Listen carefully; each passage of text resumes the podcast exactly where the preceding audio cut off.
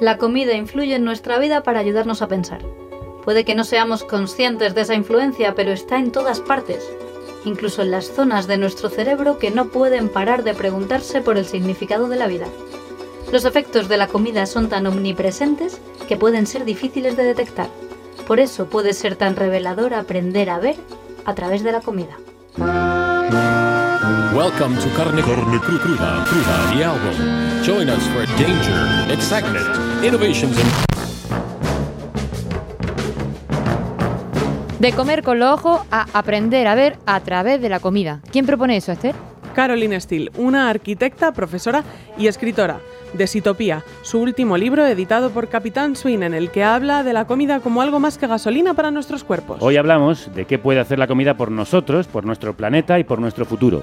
Nuestra alimentación y cómo la producimos tiene muchísimo impacto y por eso hoy dedicamos una nueva entrega de Mundos Posibles a analizarlo con Esther Sánchez, a.k.a. Impacientífica de Pro. Crudos días.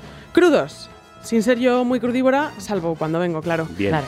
La alimentación es un tema recurrente en las distopías, claro síntoma de que nos preocupa y sabemos de su importancia. Como por ejemplo, Soylent Green is made out of people. Soylent Green está hecho de personas. Grita el personaje de la homónima película Soylent Green, cuando el destino nos alcance. Una peli de 1973 que imagina que en el 2022 la población de Nueva York vive en condiciones miserables y crean un alimento sintético. El Soylent Green. Exacto, pero como os he destripado, tras este nuevo alimento hay algo inquietante que se revela a gritos al final. Personas humanas. ¿Estás diciendo que en el futuro nos comeremos los unos a los otros? Espero que no, no exactamente. Esto es una distopía. Ah, bueno. Hay otras más recientes, como la que plantea la película Rompenieves, Snowpiercer. Pasajeros, yo pertenezco a la cabeza. Vosotros pertenecéis a la cola. Permaneced en vuestro sitio. ¡Ah!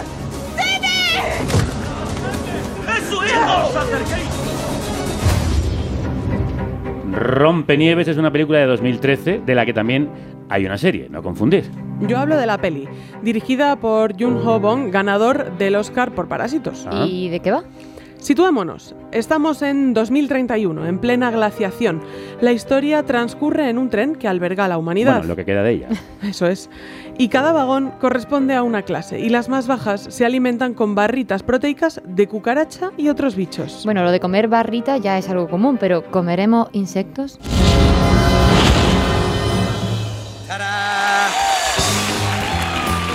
A ver, algo hay que hacer, Violeta. En la parte del mundo donde tenemos acceso a comida, cada vez comemos peor y donde escasea solo llegan las sobras.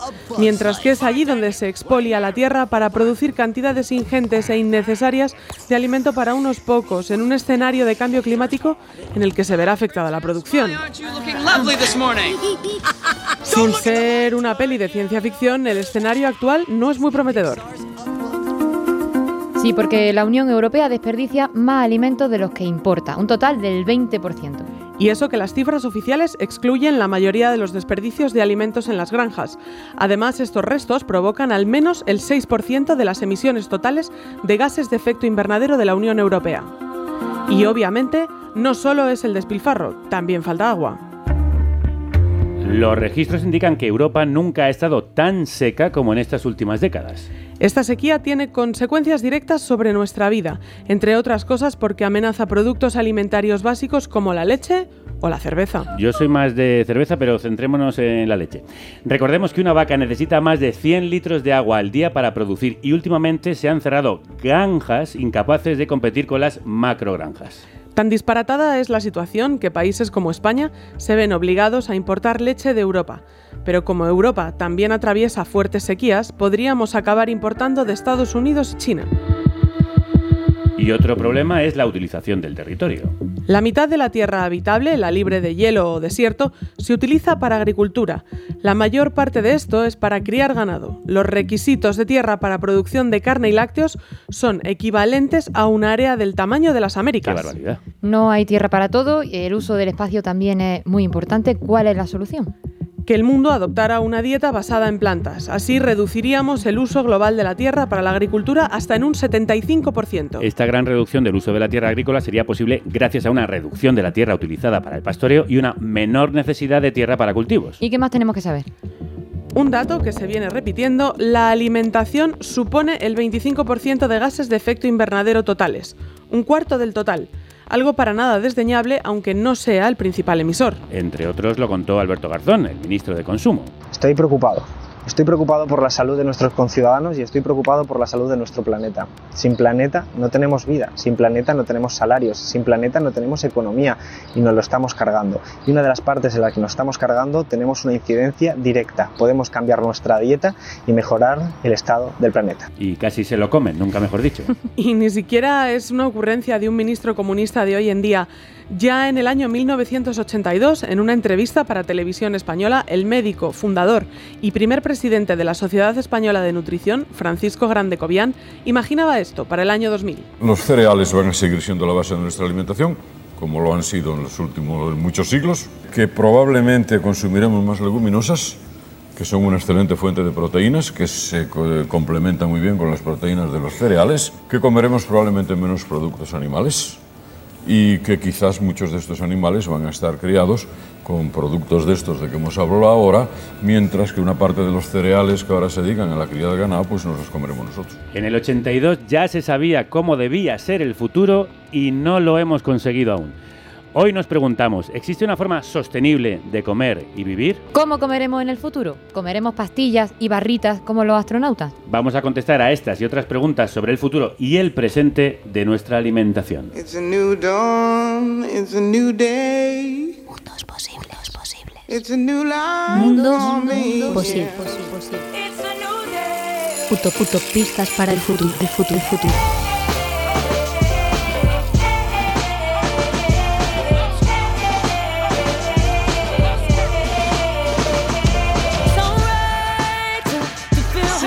Is, it means food place. Sitopía significa lugar de la comida y viene de la palabra griega sitos, que significa comida, y topos, que significa lugar. Inventé la palabra hace 16 o 17 años cuando estaba investigando para mi primer libro, La ciudad hambrienta, y me di cuenta de que vivimos en un mundo conformado por la comida. La comida está en todas partes, la comida es vida. Si lo piensas, todos los seres vivos tienen que comer. Food is really everywhere. I mean, food is actually life if you think about it, because all living things have to eat. En su último libro, Sitopía, lugar de los alimentos, Caroline Steele reflexiona cómo los alimentos pueden salvar el mundo. Autora de Ciudades hambrientas, ambos editados por Capitán Swing, esta urbanista y profesora británica reflexiona sobre la idea de que somos lo que comemos, pero no solo nosotros, también las ciudades que habitamos están moldeadas a partir de la producción de alimentos. Pero ¿qué relación encuentra entre urbanismo y nutrición? Un proceso complejo y cada vez menos sostenible. En las sociedades urbanas del siglo XXI, las ciudades están cada vez más desconectadas del origen de los alimentos. La sitopía puede ayudarnos a entender el mundo y a quienes viven y han vivido en él. Si algo hacemos todos, es comer, y podemos utilizar la lente de la comida como una máquina del tiempo conceptual para ver nuestro pasado y percibir nuestro presente, y de ese modo imaginar un futuro en el que sabemos que la comida seguirá siendo esencial. Cuando empezamos a cultivar y a vivir en ciudades, se creó una división instantánea entre el lugar en el que vives y en el que se cultiva tu comida es otro lugar llamado el campo, y encuentro paradójico que cuanto más crecen las ciudades en las que vivimos, más lejos está el lugar del que nos alimentamos.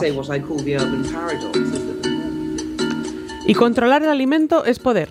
Muchos problemas históricos explotaron cuando los responsables de alimentar al pueblo no conseguían hacerlo con éxito, explica la misma Caroline. De hecho, la mismísima Revolución Francesa cuenta con referencias a la alimentación, con la frase atribuida a María Antonieta, si no tienen pan, que coman pasteles. Y hoy en día nuestros políticos no quieren enfrentar ese problema, porque saben que cuando hablan de comida, puede que luego les corten la cabeza y dedican su energía a ser reelegidos. De ese modo, el poder alimentar queda en manos de otros, concretamente empresas. And also um, get political. Metámonos en política. Creo que es completamente inaceptable que nuestros políticos abandonen la cuestión alimentaria a la industria. Así que necesitamos exigirles que se tomen en serio la alimentación. Pero ya vimos, con el ejemplo de Alberto Garzón, que a la gente no le gusta que los políticos le digan lo que debe comer. Ni cuántas copas de vino se tienen que beber, como Aznar. Eso forma parte de la idea de libertad que ha arropado el capitalismo neoliberal. Hacer lo que a uno le da la gana sin pensar en las consecuencias. Desde ese punto de vista, comer cerezas en diciembre es libertad. ¡Libertad! ¡Libertad! ¡Ah! Pero desde el punto de vista biológico, comer algo fuera de estación es un sinsentido de alto coste. Y hablando de dinero, ¿cuál es el precio real de la comida que comemos? Ese es otro punto clave. Lo primero que diría es que parte del problema del mundo occidental es que creemos que la buena vida se basa en la existencia de la comida barata, y no es así. Si lo piensas, la comida son seres vivos que matamos para poder vivir nosotros. La comida es vida y si es barata, si tu comida vale poco, tu vida vale poco. Y eso es lo que hemos estado haciendo durante los últimos 150 años, pero los costes externos que habíamos decidido no incluir nos están alcanzando. Cambio climático, deforestación, polución, enfermedades, contaminación de acuíferos. Aunque diga eso, Caroline no olvida las dificultades para llegar a fin de mes. Explica que la sociedad está pagando las consecuencias de esta ilusión a través de cambio climático que no es sostenible. Su propuesta es que paguemos los costes reales por la comida y que, por ejemplo, la carne de granjas, que para que existan hay que talar selvas, tendría que costar 200 euros por hamburguesa. No significa que toda se vuelva así de cara, pero sí costaría lo que vale la comida de proximidad o la ecológicamente cultivada, que es algo más. Pero claro, eso podría llevarnos a más pobreza alimentaria. ¿Cómo propone solucionarlo? Con una reforma impositiva. Su idea de una buena sociedad es una en la que todas las personas coman bien. No podemos tener una sociedad en unas buenas condiciones si la gente no tiene acceso a la comida. La comida tiene que estar en el centro de la economía. Tenemos que construir el mundo para que todo el mundo pueda comer bien, no solo las personas con un buen poder adquisitivo. ¿Y cómo imagina Caroline el futuro? Para mí no hay futuro si seguimos así. Así que el futuro de la comida es también el futuro de la humanidad en el planeta. Tenemos que volver a valorar la comida y tenemos que pagar su verdadero precio. Y como individuos, ¿qué podemos hacer? Tenemos el poder de comer mejor, siempre ajustándonos al presupuesto disponible, pero comprando más conscientemente. Disfrutemos de la comida. Nuestros cuerpos están hechos para darnos placer por comer, así que ¿por qué no tomamos algo más de tiempo para ello? Construyamos eventos sociales a su alrededor, cocinemos para amigos, pero también pensemos en los productores que cultivan esa comida para nosotros y gastemos tanto dinero como podamos en comer. Me cae muy bien, Caroline. A mí también. Sí, ¿verdad? Suena bien. Suena Apetece. fenomenal. Sí, me apetece. Queremos más para comer. ¿Y cuál debería ser el siguiente paso? Pues Caroline explica en el libro que necesitamos una versión moderna de la polis griega sin el patriarcado ni los esclavos, claro. Esa sociedad se basaría en la economía, la economía de la vida, y sería ecologista, resistente, democrática e igualitaria. Lo que necesitamos está bastante claro. Mucho menos obvio es cómo llegar, dice.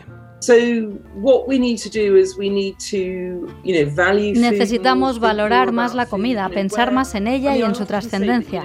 El lugar del que procede es el universo en realidad, porque todo lo que importa está en la comida. Así que pensemos en quiénes la producen. ¿Están viviendo una buena vida? ¿Les pagan suficiente? ¿El entorno donde ha sido producida ha sido cuidado o destruido? ¿Cómo ha llegado hasta aquí? ¿Ha habido que quemar combustibles?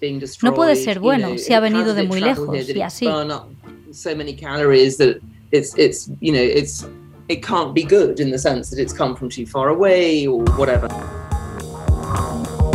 Y la comida es mucho más, ya lo dijo Hipócrates, el padre de la medicina. Que la comida sea tu alimento y tu alimento tu medicina. Una frase que muchos usan para apoyarse en pseudociencias y otras hierbas, pero obviamente nosotros no vamos por ahí, No.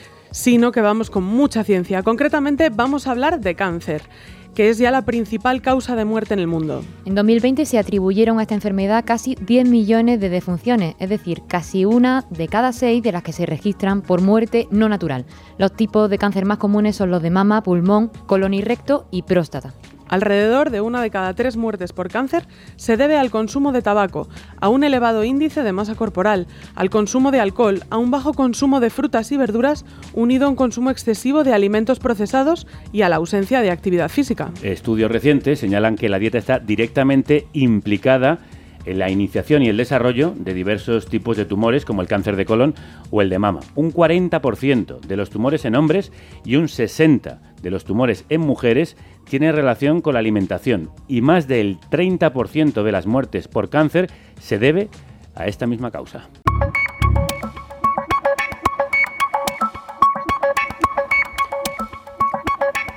Por eso os presento a Marcos Malumbres, investigador principal del Grupo de División Celular y Cáncer del Centro Nacional de Investigaciones Oncológicas, el CENIO, en Madrid. Marcos, crudos días. Hola, buenos días. ¿Qué relación hay entre la alimentación y el cáncer y qué alimentos son los más perjudiciales? Bueno, la, la relación es, es, compleja porque no es nada, digamos, muy, muy directo, pero podemos asumir que una mala alimentación pues, provoca un estrés en los tejidos durante muchos años y cuando es mantenida eventualmente esto puede dar lugar a la aparición de muchas enfermedades, ¿no? Obviamente incluye eh, obesidad, diabetes, pero también cáncer. ¿no? ¿Y los alimentos que te preguntaba que son más perjudiciales? Eh, a ver, yo creo que cualquier alimento que no sea un alimento natural, es decir, la mayor parte de los alimentos procesados que tienen pues tanto químicos que, que no deberían estar ahí o un desbalance en los nutrientes, por ejemplo, la cantidad de grasas o de, o de azúcares, etcétera, todos ellos al final pues provocan este tipo de estrés celular y en los tejidos, ¿no? Que, y pueden participar, por tanto, del cáncer. Marcos, tenemos una batería de dudas al respecto. Vamos rapidito, rapidito, ¿vale? Venga. ¿Carbohidratos o grasas? ¿Quién es el culpable? Ninguno de los dos y ambos. Todo depende del balance entre una cosa y otra. ¿Qué beneficio aporta la dieta mediterránea y la vegetariana? Pues que básicamente las dos son, son dietas naturales. Las dos tienen un contenido muy bajo en alimentos procesados. Es el punto crítico. ¿Comer menos grasa disminuye el riesgo de cáncer?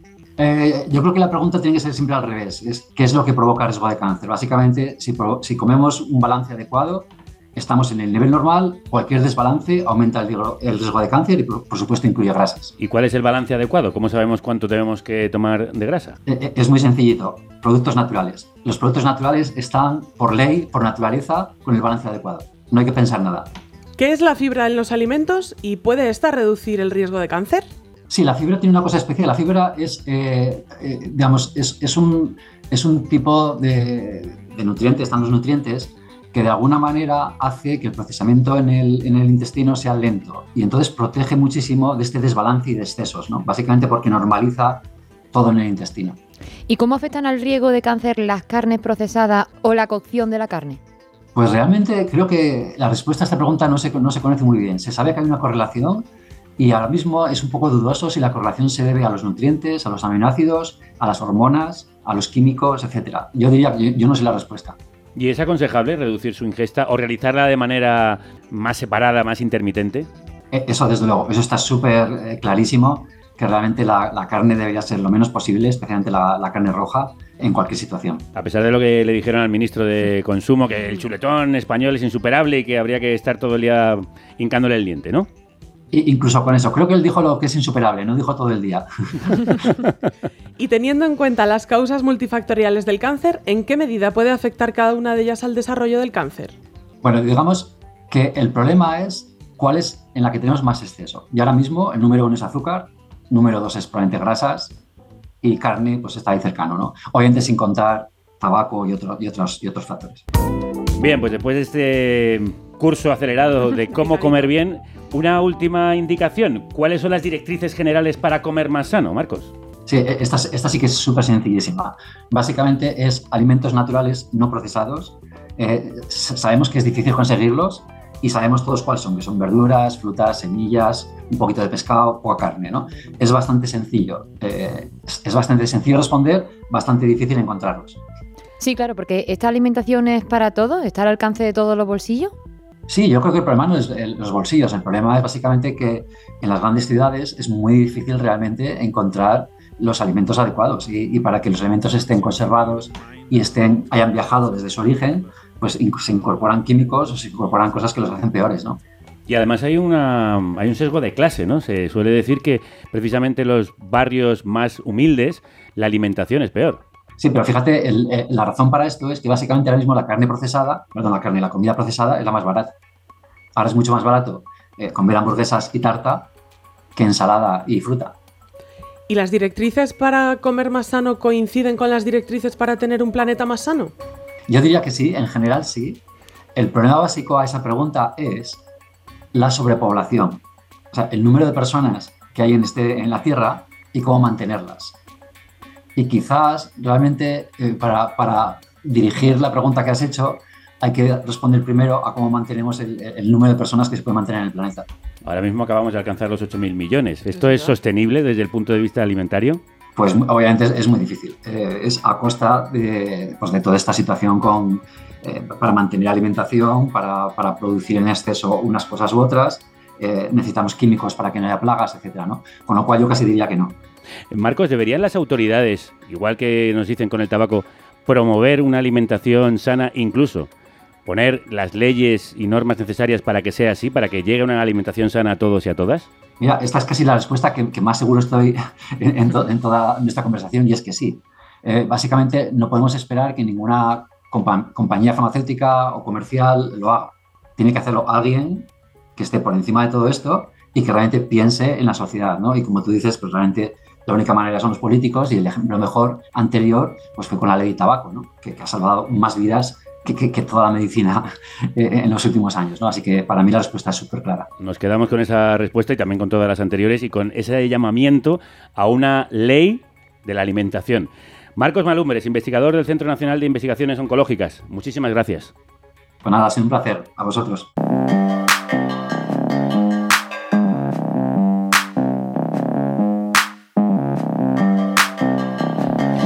Bueno, a mí me habéis dejado un poquillo preocupada con esto de comer personas, barritas de cucaracha y otras distopías. Hemos hablado de los alimentos que conocemos, pero ¿qué nos queda por ver en cuanto a la alimentación?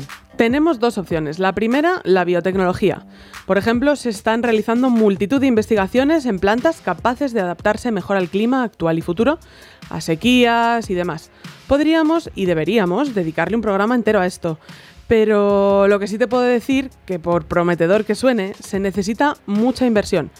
Tanto para la que conocemos hasta ahora, que ya hay mucha como para seguir desarrollándola. Y claro, no se le destina de forma pública, por lo que estas iniciativas acaban siendo negocio para unos pocos, véanse Bayer, Monsanto, etcétera, etcétera, ¿no? Sí, bueno, poca, poca compañía, que para eso son prácticamente un monopolio. Lo más realista actualmente son los desarrollos de alternativas alimenticias como insectos, carne sintética y otras cosas similares que parecen algo más cercanas, pero tampoco baratas. A ver, los insectos para alimentación no son ninguna novedad. Los comen más de 2.000 millones de personas en el 80% de los países del mundo y comunes son en muchas culturas de África, Asia, América y Oceanía. De hecho, existen 2.100 especies comestibles de insectos y arácnidos, sobre todo escarabajos, orugas, hormigas, abejas, avispas, saltamontes, langostas y grillos. Se me hambre, está ¿no? abriendo el apetito, sí.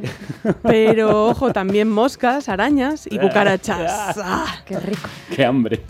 En la exaltación de las virtudes nutritivas de estos animalitos ha desempeñado un papel crucial la FAO, la Organización de las Naciones Unidas para la Alimentación y la Agricultura, que lleva años promoviendo la entomofagia, que es eso, comer bichitos, como solución a la inseguridad alimentaria.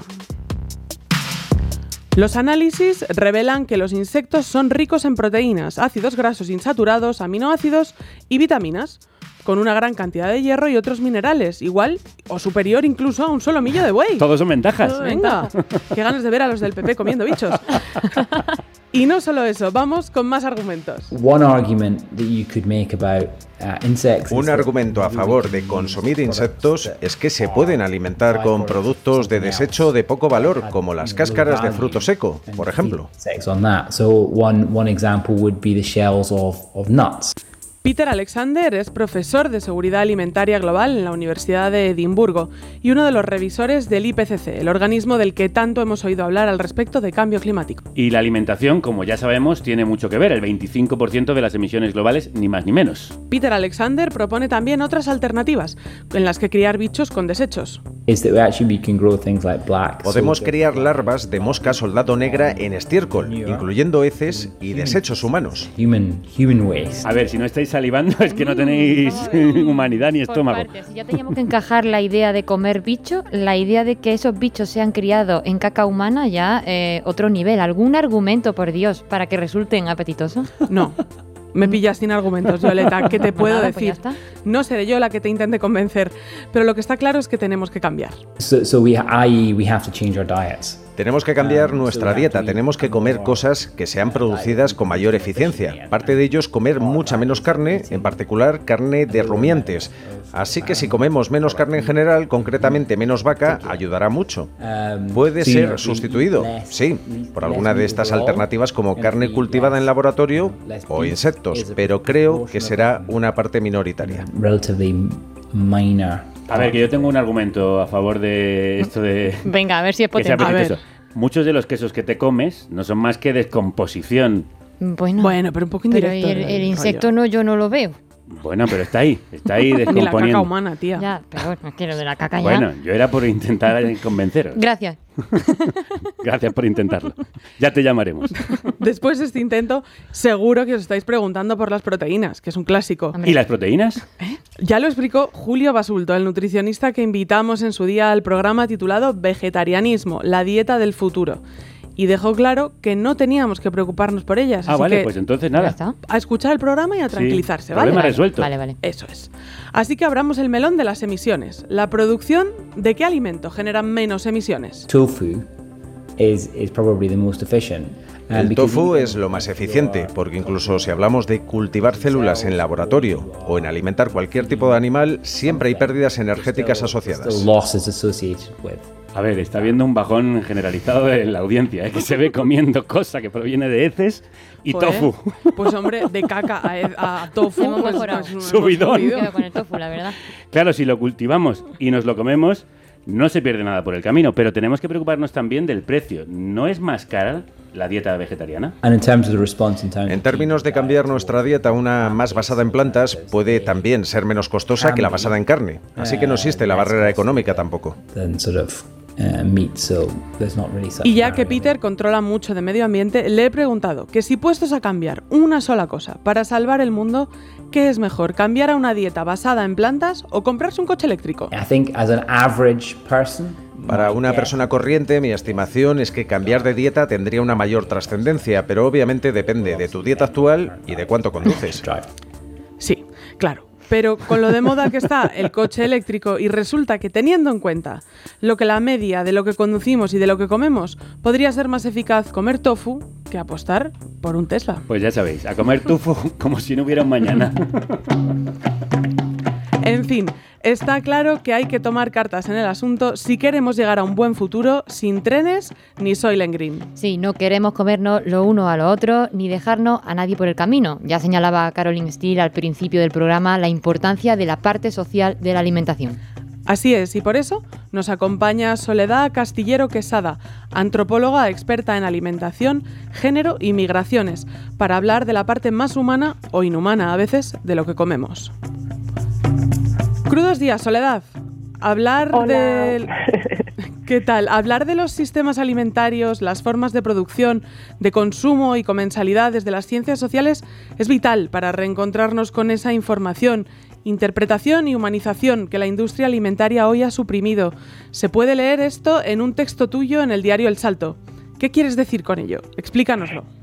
Bueno, pues tradicionalmente cuando hablamos de alimentación desde la academia ha sido abordada por ciencias como la nutrición o la medicina, pero el aspecto o la visión sociocultural desde disciplinas como la antropología, que son esenciales para aprender un poco por qué comemos lo que comemos, por qué producimos como producimos o por qué hay quien no come, se ha dejado un poco eh, de lado. Entonces, bueno, disciplina- de- disciplinas como la antropología tienen una capacidad argumentativa, humanizadora y contextualizadora de los procesos alimentarios, que deben entenderse como un todo amplio y no detenernos solamente en los elementos que componen un, alimento, un alimento concreto. Bien hablemos de proteínas, nutrientes, etcétera.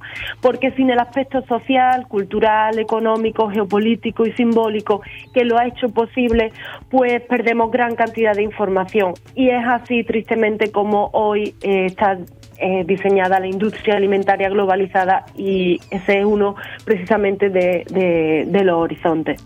Y desde esta perspectiva, ¿en qué o en quién se apoya nuestra alimentación? Pues nuestra alimentación hoy se inserta dentro de lo que se conocen como las cadenas globales y eh, los procesos están deslocalizados y abarcan a muchos territorios y a muchas personas, porque necesitamos materia prima, energía y capital humano para, eh, bueno, pues contar con uno de los bienes más preciados para sostener la vida, como es el alimento. Por eso, eh, para hablar de una producción alimentaria justa, deberíamos rebasar los indicadores de calidad o tener solo como análisis los indicadores de calidad y observar en qué condiciones eh, han sido producidos los alimentos, si las personas que ocupan los eslabones más básicos, como son los trabajadores y las trabajadoras que recolectan, que cortan, que empacan, tienen acceso a un saneamiento y unos espacios de descanso para sus necesidades básicas en los centros de trabajo, si perciben los salarios que se fijan en convenios, si los convenios se adaptan a las realidades de los precios de la vida hoy. Por eso eh, hace falta que el precio final del alimento no sea la bandera única del mercado, hace falta romper con el mito del ahorro y hace falta incluir información sobre los procesos de producción para el, que el consumidor, las consumidoras tengamos acceso a esa información y nuestras tomas de decisión sean más reales. Necesitamos producir aquello que podemos consumir de una forma en la que todo el mundo tenga un acceso real a una soberanía alimentaria y no solo una seguridad alimentaria, porque si no estamos engordando una de las paradojas mayores del último siglo, porque encabezamos las cifras del hambre en un mundo que produce alimentación suficiente para alimentar a 10 millones de a 10.000 millones de personas cuando solamente estamos una, unos 7.500 eh, millones, desperdiciando así más de un 25%. Y esto es algo que hay que eh, abordarlo como una auténtica urgencia social. Era precioso ese panorama que pintabas de respeto a las condiciones laborales de los trabajadores que producen los alimentos. ¿Es realista pensar en esa producción alimentaria justa? Claro que es realista. Eh, sin duda alguna. Lo único que, que, que, que, se dibuja como eh, fatalista porque no hay un diálogo real entre, eh, digamos, las dos partes esenciales de los mercados agroalimentarios globalizados. Depende de dónde nos sitúa, en qué eslabón de la cadena se sitúe nuestra función, vamos a tener un mayor peso o un mayor valor en el reconocimiento y en la capacidad de acción del producto final. Por eso eh, la deslocalización de los procesos hace que los eslabones más básicos, más básicos donde se sitúan las personas, eh, los trabajadores y las trabajadoras encargados de, las primeras fases de producción, se diluyan, no se conozcan, mm, también marcado por eh, la, digamos, la distancia cada vez más kilométrica que tenemos del tajo al plato como consumidores y como eh, productores. Es muy complicado saber qué ocurre eh, en los lugares de producción porque la ADM o la distribución moderna, que son los, lugares que hoy representan las grandes superficies donde tenemos acceso a la alimentación, digamos que eh, controlan todo el proceso, desde la siembra hasta nuestra cesta de la compra. Entonces, no tenemos tanta capacidad de acción porque no tenemos conocimiento de cómo están diseñados los espacios de trabajo hoy. Entonces, eh, no es utópico, lo único que necesitamos es achicar las distancias entre productores y consumidores. Y para ello, bueno, pues hay grupos de trabajadores organizados como son eh, el colectivo de jornaleras de Huelva en Lucha o el colectivo de trabajadores migrantes que están haciendo una labor de, difusión y de divulgación y de reivindicación eh, en los tiempos que corren. Con quienes hemos hablado en este programa. Es que claro, Soledad, en nuestras neveras hay quinoa de Bolivia, jengibre de China e incluso espárragos del Perú y a la vez productos locales que son trabajados por manos de distintas latitudes. ¿Cómo hemos llegado a este extractivismo alimentario? Bueno, yo más que de un extractivismo alimentario, yo hablaría de nuevo de una paradoja, porque si los espárragos, como mencionas, que se producen en, en Perú son más baratos que los que se producen en Granada, si hablamos, por ejemplo, de, de un comercio que se encuentra en el contexto andaluz, esto tiene que hacernos un poco de ruido en primer lugar, cuáles son los costes laborales y medioambientales que han permitido fijar esos, esos precios, es decir, que permiten que un espárrago que está a cientos de miles de kilómetros eh, sea más barato que otro que está en nuestro propio territorio. Y en segundo lugar, qué costes tiene el desplazamiento que los productos necesitan. En tercer lugar, qué impacto en los procesos migratorios y cómo se activan en las poblaciones eh, locales en ambas va a tener esta idea del ahorro, porque si nos fijamos en las grandes superficies, lo único que vamos a leer es la palabra oferta en letras mayúsculas y esto eh, nos aboca a ser una generación de consumidores y consumidoras totalmente analfabetas. ¿Y qué dice de nosotros como seres humanos lo que comemos, Soledad?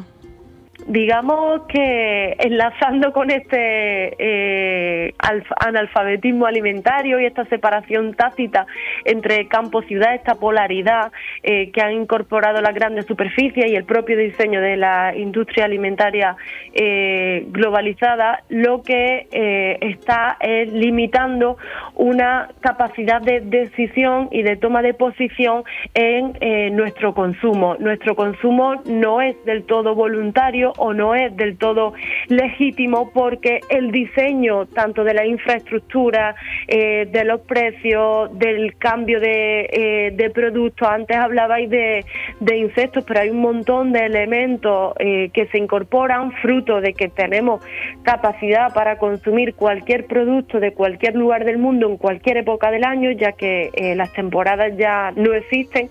Y esto genera además de unas necesidades constantes y continuas, aumenta esta pérdida eh, de información y de tomar de decisiones, porque si conociésemos los costes reales que nuestro modelo de consumo tiene, quizá eh, le daríamos una vuelta a mm, los modos de vida que a priori nos podrían parecer que llevamos como eh, saludables, ¿no? Esta palabra que está muy en boga, pero que contiene una ausencia total de eh, los procesos por los que ha sido posible esta salud que reflejamos en el alimento. Eh, hoy leía un artículo que hablaba de dieta inteligente, se trataba de dietas personalizadas con un carácter hiperindividualizado, pero ahí estaría precisamente el problema, ¿no? Cuando para nuestra salud física y mental, eh, a través de la alimentación, sacrificamos nuestra salud colectiva como eh, consumidores y productores y productoras. Soledad, sabemos que tenemos que decrecer y también darle la vuelta a este modelo, pero en cuanto a alimentación nunca nos suena bien. Cuando nos dicen que no podemos comer aguacate a nuestra disposición en enero, nos agobiamos muchísimo y aparecen rápidamente en nuestra mente la escasez o el racionamiento. ¿Por qué pasa eso? Porque nos hemos acostumbrado, o, bueno, o, eh, desde hace unas generaciones a esta parte, el diseño alimentario que se ha implantado eh, en, en, Occidente y en los, los espacios mal llamados del primer mundo es una imagen de abundancia. Entonces hemos asociado la seguridad alimentaria con la abundancia, cuando es totalmente mm. incierto. Como señalábamos antes, los datos hablan por sí solos. En, una, en un periodo eh, de máximo apogeo productivo, porque la producción es necesaria eh, es necesario producir a gran escala para que los precios puedan ser competitivos en los mercados globalizados, no realmente porque sea necesario eh, esa cantidad productiva. Pero sin embargo, cada vez hay mayor número de población que tiene un acceso eh, dificultoso a una dieta saludable y esto tiene que ver con que contamos con disponibilidad pero no con accesibilidad real. Por eso esa idea de, de racionamiento, de pobreza, se ha construido en torno a el mito que eh, la abundancia alimentaria o tal y como se han diseñado hoy los espacios de consumo han construido como higiénicos, siglo XXI y desarrollistas, pero eh, que solo no, es muy fácil rascar y googlear eh, sin, necesidad de ser expertas en, la temática las cifras de producción, las cifras del desperdicio alimentario y las cifras del hambre hoy en el mundo para desmontar estos mitos tan tan tan insertados en nuestra sociedad de hoy. Así, por lo que te estoy escuchando, cuando hablamos de alimentación hablamos de muchas más cosas. Hablamos de industria, de cambio climático, de economía, de derechos humanos. Claro, eh, Jason Moore eh, es un autor que yo utilizo mucho. Él habla desde el paradigma de la ecología mundo y él habla de que eh, la alimentación hoy o el modelo productivo hoy es posible porque el capitalismo tiene capacidad para abarcar lo que él llama las cuatro naturalezas baratas: la materia prima, la energía, los alimentos o la producción de los alimentos y los salarios.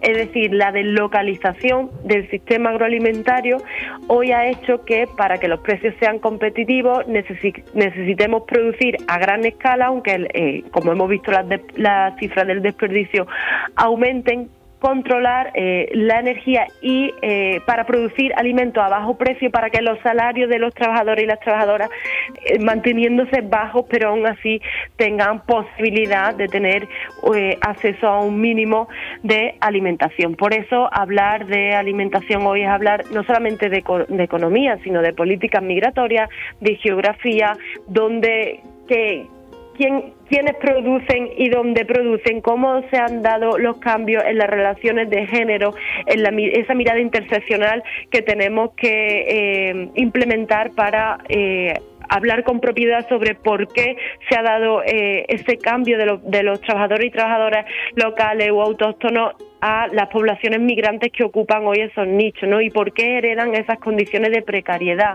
Eh, hablaríamos de derechos humanos, de industria y sobre todo eh, hablar de alimentación hoy es hablar de desigualdad porque mientras ha habido una tecnificación y grandes avances en la industria de la alimentación, eh, no, ha, no ha ido aparejado los avances en los derechos socioambientales y sociolaborales, tanto de los territorios donde se produce como de quienes lo hacen posible. Y es hablar también de esclavismo en la Europa que se dice civilizada del siglo XXI, en la que tenemos fenómenos tan lamentables como la situación que viven las mujeres marroquíes en los campos de Huelva, como antes comentabas. Qué necesario sería que te escucharan los responsables políticos, Soledad.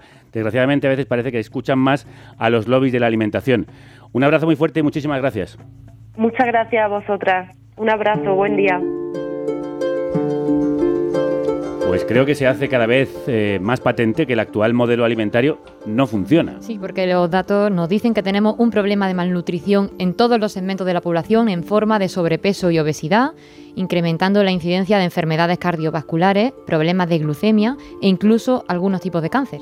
La dieta predominante en la que abunda la comida procesada industrialmente, rica en grasas saturadas y sales, es en buena medida responsable de esta situación y Pero es que nadie va a pensar en los niños. Claro que sí, claro que sí. Nuestras amigas de Ecologistas en Acción lo hacen con Ecológica Aplastante.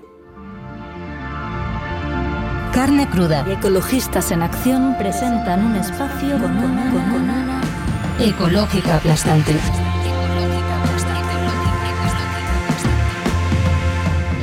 ¿Podemos cambiar lo que comen los más pequeños? Pues están barajando nuevas directrices desde el Ministerio de Consumo para fomentar una alimentación saludable en los comedores escolares. Y tenemos a una experta en el tema, Mireia Llorente de la Fundación Entre Tantos. Mireia, crudos días. Crudos días, ¿qué tal? Cuéntanos, ponnos en antecedentes. ¿Qué propone el Ministerio para los comedores?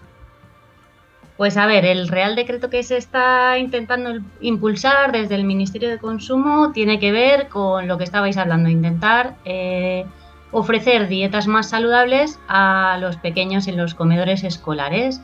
¿Y esto qué quiere decir? Pues en lo concreto, em, que se coman más productos frescos, de temporada, de proximidad, que se coman menos fritos y más cosas al horno, em, que se consuma al menos un 5% de productos ecológicos y luego una parte que no tiene tanto que ver con la salud directa, pero sí indirecta a través de la sostenibilidad, pues intentar reducir em, los residuos que producimos cuando comemos. Por ejemplo, eh, ¿por qué gastar cada peque una botellita de agua de plástico cuando tenemos agua de grifo de calidad que también se puede consumir sin producir residuos? ¿Es suficientemente ambicioso o podría mejorarse este plan? Bueno, eh, siempre podemos pedir más, por supuesto, y debemos de pedir más. Pero bueno, es, un, es una buena iniciativa, viene a recoger eh, eh, lo que ya se estaba trabajando desde distintas organizaciones y desde distintas plataformas de padres, madres y vecinales. ¿En qué podemos ser más ambiciosos? Pues por un lado, eh, entendiendo que la compra pública alimentaria no solo afecta a los comedores escolares, sino que también hay compra pública eh, alimentaria en los hospitales, en las residencias de ancianas, en las guarderías, en los centros penitenciarios. En todos esos lugares también yo creo que habría que tener criterios de mayor sostenibilidad ambiental y mayor cuidado de la, de la salud. ¿Y qué problemas tiene el plan? ¿Qué obstáculos tiene que afrontar?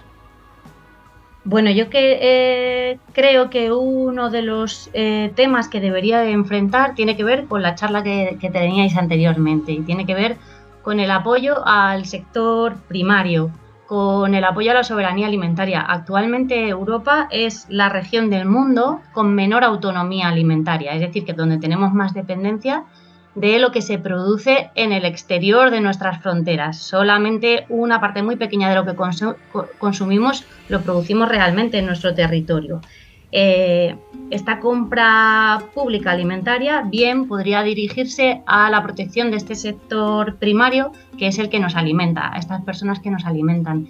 Actualmente y desde los años 60 ha habido un abandono del campo, de la agricultura, de la ganadería eh, progresiva, constante y eh, que nos lleva a la situación actual, que no es deseable y que tiene que ver con pérdida de rentabilidad de estas personas. Eh, creo que una manera de mejorar este Real Decreto que está intentando impulsar el Ministerio sería garantizar que esa compra pública garantiza precios justos para los agricultores y agricultoras y para los ganaderos. Cuando algo beneficia a la mayoría, siempre suele haber una minoría que se queja. ¿Hay sectores en contra de este plan?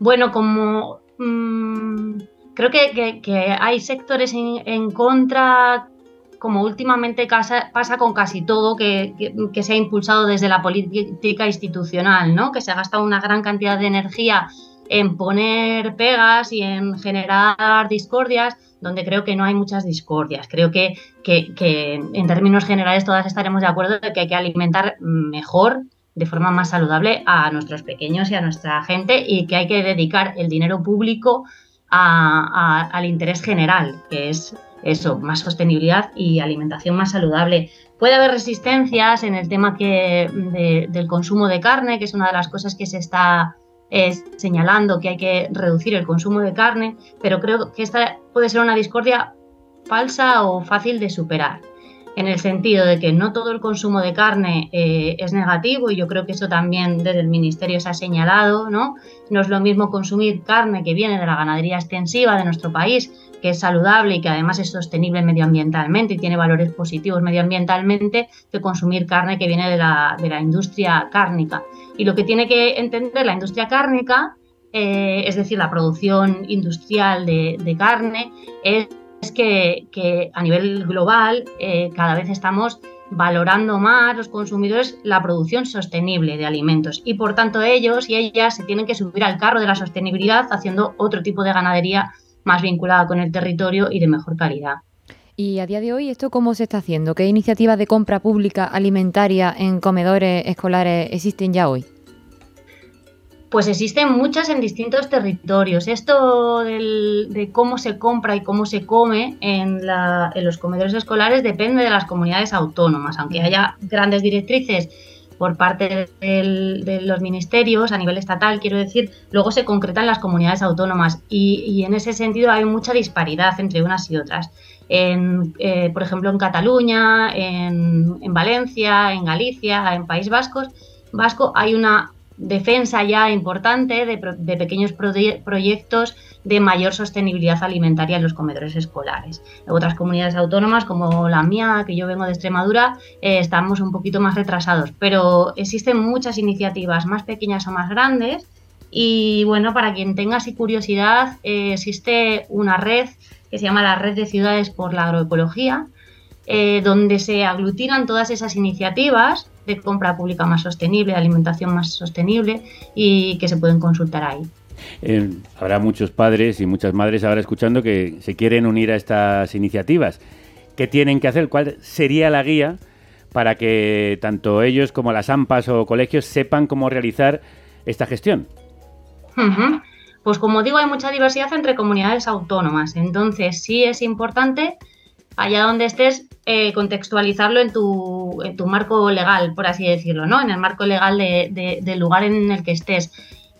Insisto que la red de ciudades por la agroecología eh, viene a generar esa plataforma de recursos a los que pueden acceder los padres, las madres o las juntas escolares, por ejemplo, los equipos directivos eh, de los centros escolares, para informarse sobre cómo dar estos pasos.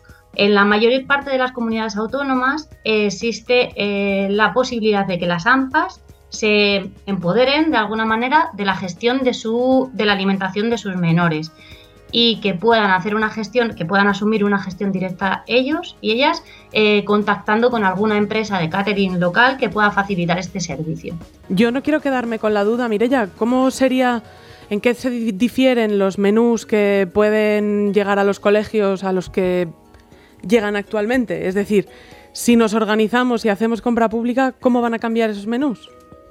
cambiarán en la medida que, que- se pongan normas eh, más claras en esta compra pública. Ahora mismo, eh, pues hasta los años 90 o así, la gestión de los comedores escolares era realmente pública, no solo la compra alimentaria, o sea, el gasto público, sino la propia gestión. Desde los 90 se ha ido externalizando este servicio y en muchas comunidades autónomas se ha, se ha primado a aquellas empresas de catering que ofrecían el, el servicio por el menor precio posible y esto ha sido en detrimento de la, de la calidad de, lo- de los menús.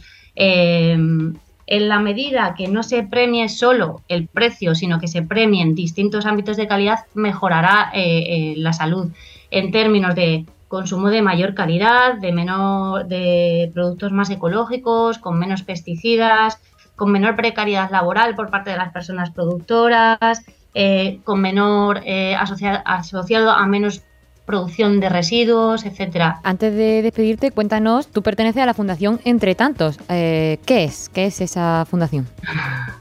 Pues la Fundación Entre Tantos es una fundación en la que nos, eh, que nos sirve de paraguas a distintas personas que trabajamos con temas de gobernanza, de participación territorial, de gestión medioambiental y que eh, estamos trabajando con mucha diversidad de temas con, con- en relación con la soberanía alimentaria, con la compra pública, con la defensa de la ganadería extensiva y de sus valores, etcétera. Mireia Llorente, gracias por explicarnos este asunto con Ecológica Aplastante.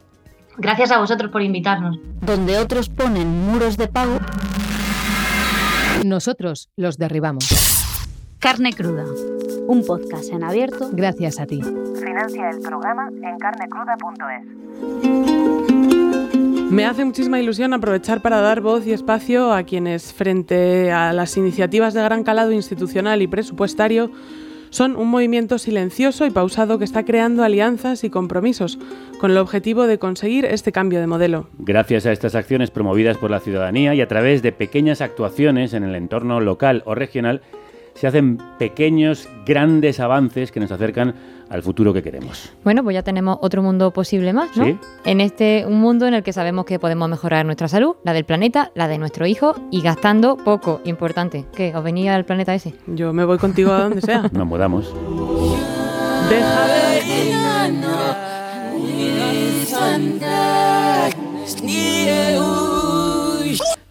Dejadnos ser grandes. Canta Yeah. Zampa de Great en este temazo con Angelique Kidjo. Yeah. Eso queremos nosotras, ser enormes, mejores, más felices y más respetuosas con lo que nos rodea. Tierra, humanidad y otros seres vivos y día a día aprendemos que podemos serlo. Tendrán que dejarnos. Pero qué hippie te has puesto. ¿Has visto? ¿Has visto? Desde que eres mama. Abraza a la Pachamama. Ya ves.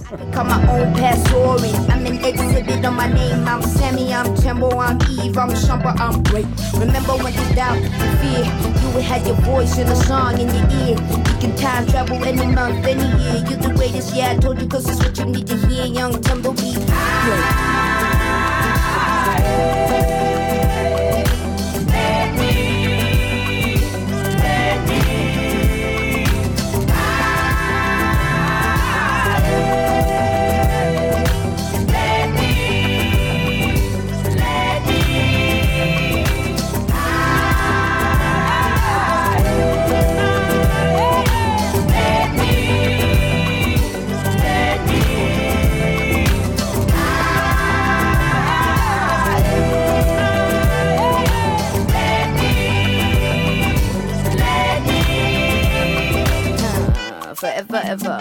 Forever and ever, ever and ever. I'ma be great.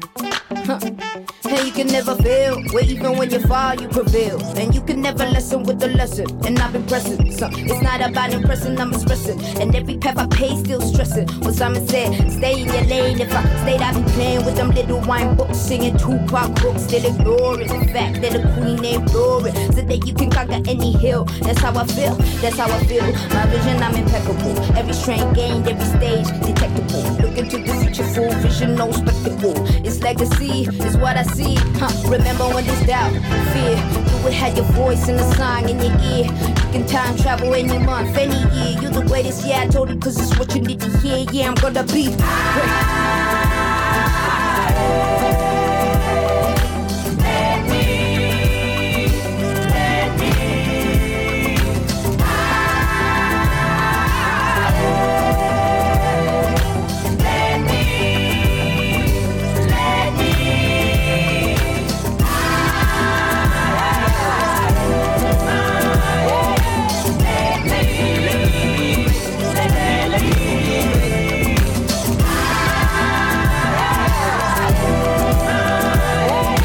Déjame ser grande, Let Me Be Great. Temazo, gran temazo de Sampa la Grande, Sampa the Great con Angelic Kidjo. Volvemos mañana para hablar del Mundial de Qatar, Mundial en una tiranía hecho con sangre, sudor y vidas humanas. Alimento para las mentes críticas será Gra- ese programa. Sí, señora. Y gracias a vosotros y vosotras, muy bien alimentado está el mejor equipo formado por Kelu Robles, Celia Tabeayo, Paz Galeana, Ray Sánchez, Elena Gómez, Rocío Gómez, Álvaro Vega, Marta González, Violeta Muñoz Estar. Y Javier Gallego.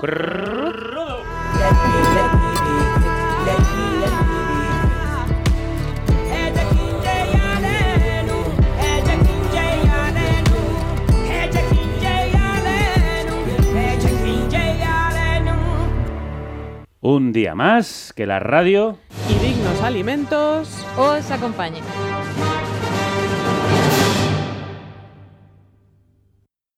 With the Lucky Land slots, you can get lucky just about anywhere. This is your captain speaking. Uh, we've got clear runway and the weather's fine, but we're just going to circle up here a while and uh, get lucky. No, no, nothing like that. It's just these cash prizes add up quick. So I suggest you sit back, keep your tray table upright, and start getting lucky. Play for free at LuckyLandSlots.com. Are you feeling lucky? No purchase necessary. Void where prohibited by law. 18 plus terms and conditions apply. See website for details.